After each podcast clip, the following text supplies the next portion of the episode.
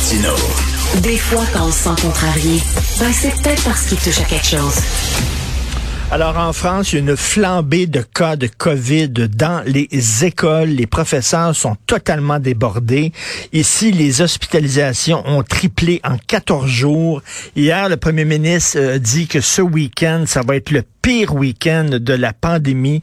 Euh, le délestage, c'est vraiment à la vitesse grand V dans les hôpitaux. On est en train même d'inventer un nouveau niveau de délestage, hein, le niveau 5. Au niveau 4, il y a 80 des opérations qui sont reportées. Au niveau 5, ça va être quoi? 90 des opérations reportées. Bref, la situation, elle est grave, elle est urgente et on ouvre les écoles lundi. Qu'en pensent les parents? Nous allons parler à M. Kevin Roy, président de la Fédération des comités de parents du Québec. Bonjour, M. Roy. Bonjour, M. Martineau. Comment euh, vous réagissez là, à la, ce qu'on a appris hier? C'est un petit peu difficile à suivre, hein, un, peu, un peu difficile à comprendre. Vous l'avez bien, bien évoqué. Il y a beaucoup de parents qui, qui, qui aiment ça, qui sont d'accord, en fait, qui sont c'était soulagé que l'école euh, réouvre enfin le, lundi prochain, mais en même temps, c'est à quel prix, c'est à quel sous quelles conditions? Euh, il y a encore du flou. On a un peu l'impression qu'on, qu'on, en tant que parents, qu'on on est content, on est, on est soulagé en fait que les écoles réouvrent, mais qu'on a l'impression qu'on, qu'on, fonce la tête baissée. On ne sait pas trop dans quoi qu'on s'embarque, puis euh, à quoi s'attendre dans les prochaines semaines.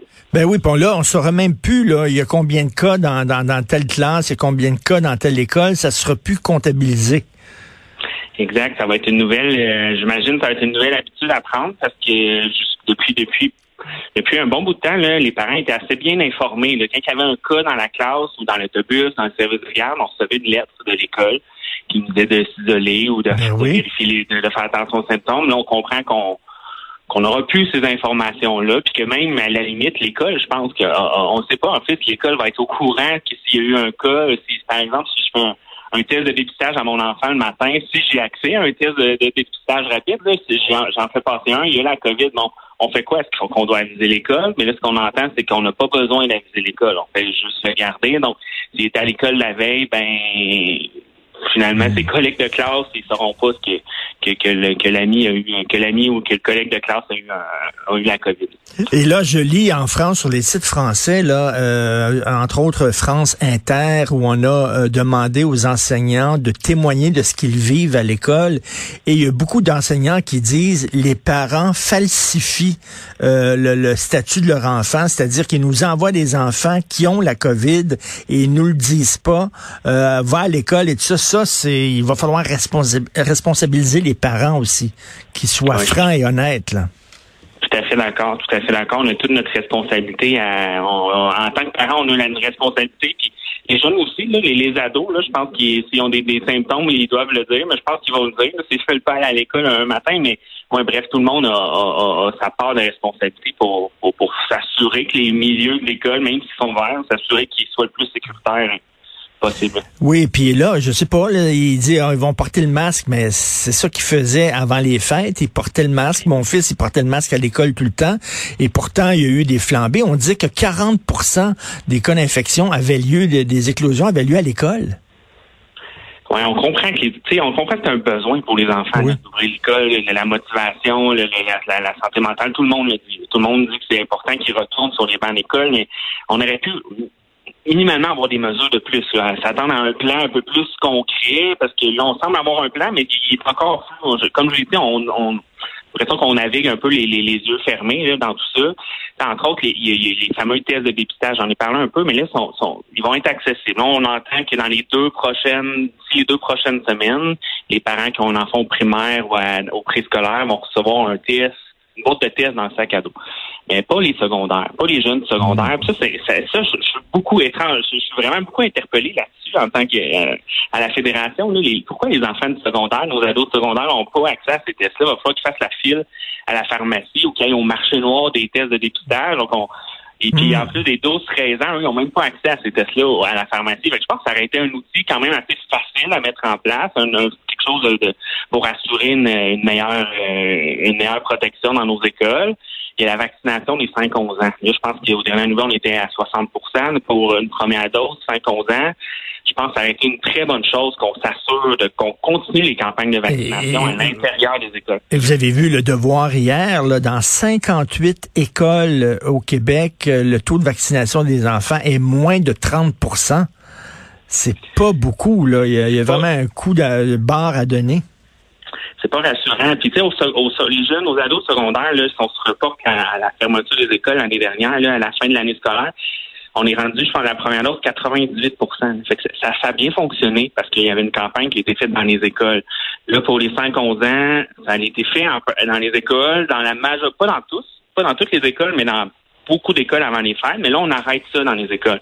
On, arrête cette campagne-là. Puis je pense que c'est important aussi pour s'assurer que nos écoles soient le plus sécuritaires possible. On veut qu'ils rouvrent les écoles, mais on veut qu'ils rouvrent de manière sécuritaire. Ben, c'est ça. Puis Hier, il, ne parle pas, euh, Monsieur Legault n'a pas parlé de parce qu'il y a des gens qui disent oui, mais les jeunes, ils vont l'attraper, puis euh, bon, ils se ramassent pas à l'hôpital. Puis je peux comprendre, mais il peut l'amener à la maison.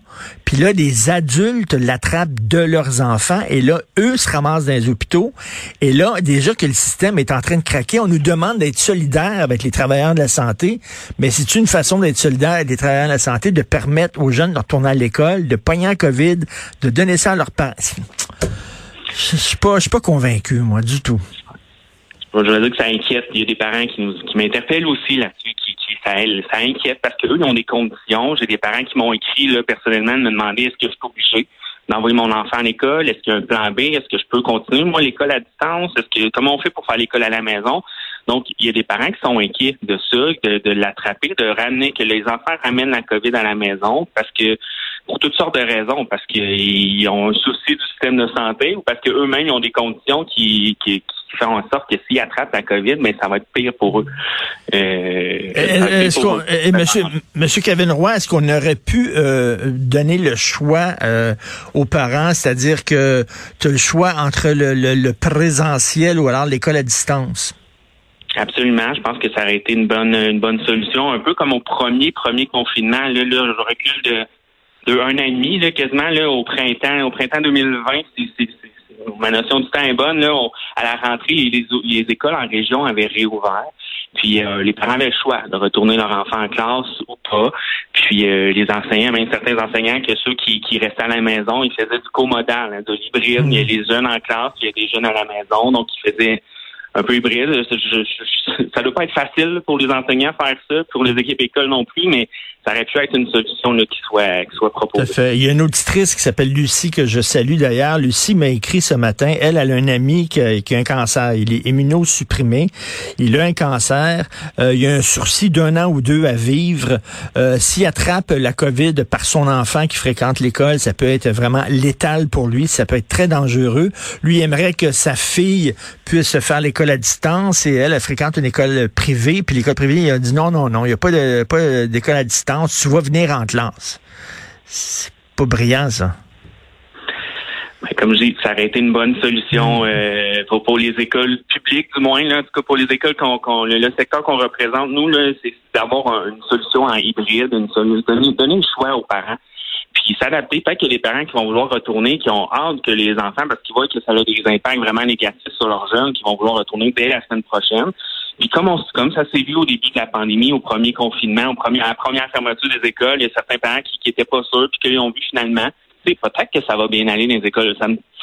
Je, serais le premier surpris, puis tant mieux si ça va bien, puis tant mieux s'il n'y a pas tant de transmission, mais peut-être que ça rassurerait des parents, puis ensuite ils trouveraient bon oui, on va y retourner à l'école finalement si ça va bien. Mais j'espère vraiment que ça va bien aller, mais j'ai un peu vraiment l'impression qu'on qu'on y va à, tâtons, puis qu'on va voir qu'est-ce que ça va donner. Ben, je suis tout à fait d'accord avec vous. Je partage vos craintes et M. Roy, ce qu'on veut pas, c'est jouer au yo-yo. C'est-à-dire que là, on rouvre les écoles, puis après ça, après euh, deux, trois semaines, on va être obligé de les fermer, puis là, ça serait épouvantable, ça. On joue avec les nerfs de nos enfants. Oui, on l'a dit, le gouvernement a dit le 30 décembre dernier, le premier ministre a dit qu'on va tout faire pour que les écoles réouvrent le, le, 17. Ben, nous, ce qu'on disait, c'est qu'on aimerait tout faire pour que les écoles réouvrent de manière sécuritaire, puis à long terme. Parce qu'on n'en est peut-être pas sorti de la pandémie, peut-être qu'il va y avoir une sixième vague qui s'en vient. On ne sait pas, on peut pas le prévoir, c'est difficile à prévoir.